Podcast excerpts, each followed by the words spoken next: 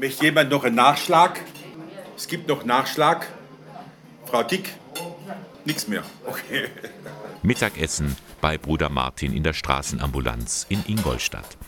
Der Speiseraum ist gut gefüllt, etwa 20 Personen sind da, um eine warme Mahlzeit zu bekommen. Heute gibt es Hähnchenbrust und Salzkartoffel und gemischter Salat. Und zum Nachtisch gibt es Milchreis mit Früchten. Und ihr kocht hier selber? Wir kochen selber, ja. Kochen jeden Tag frisch.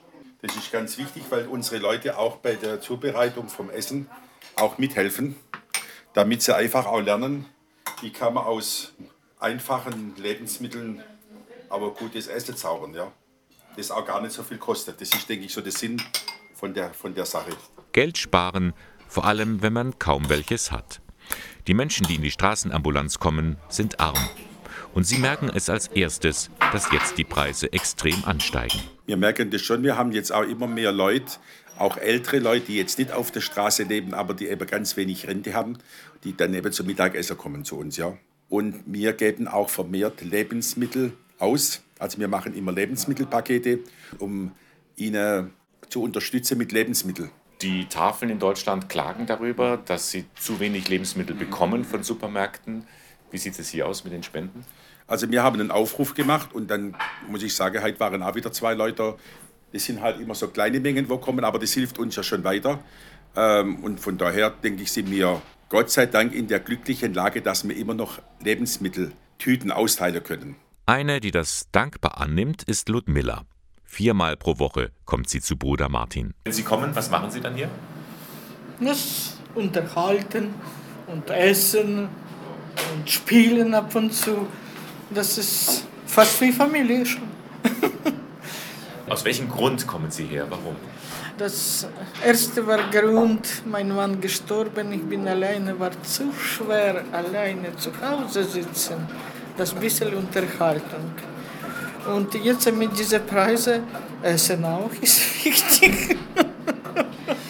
Merken Sie, dass die Preise angezogen haben? Ja, freilich. Und fast jede Woche.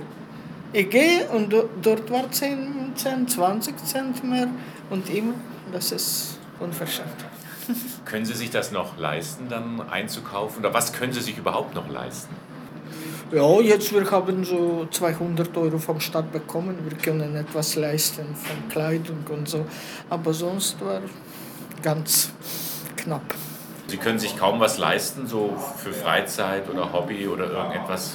Luxus ist für Sie ein Fremdwort? Welche Luxus ich bekomme? Grundsicherung. Und, na, Luxus, aber schon wir mit Tochter machen ein bisschen so Tagesausflüge mit Zug, irgendwelche Stadt schauen, ein bisschen essen in Stadt, aber nicht, nicht oft.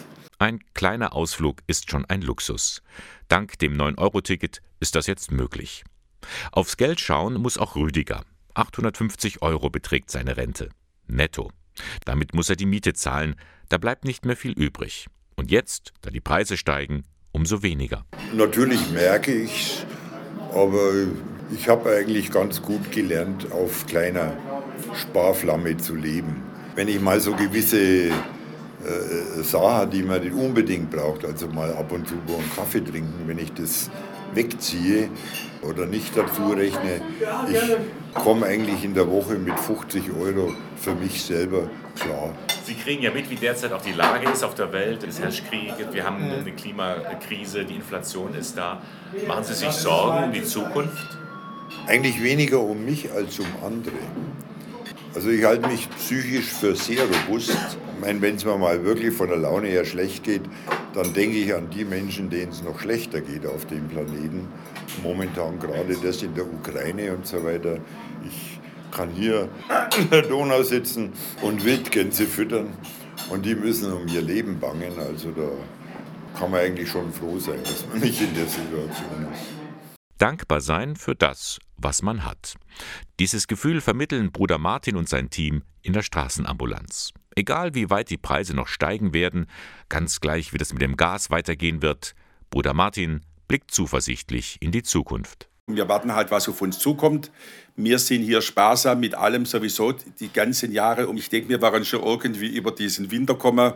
Ich denke, wir werden es auch warm haben. Wir werden irgendwas wird mir einfallen lassen, wenn wir, wenn wir nicht mehr heizen können, wird mir irgendwas einfallen. Ich denke, äh, unsere Leute brauchen bei uns jetzt in der Einrichtung jetzt nicht äh, Angst haben, dass wir hier plötzlich nichts mehr machen.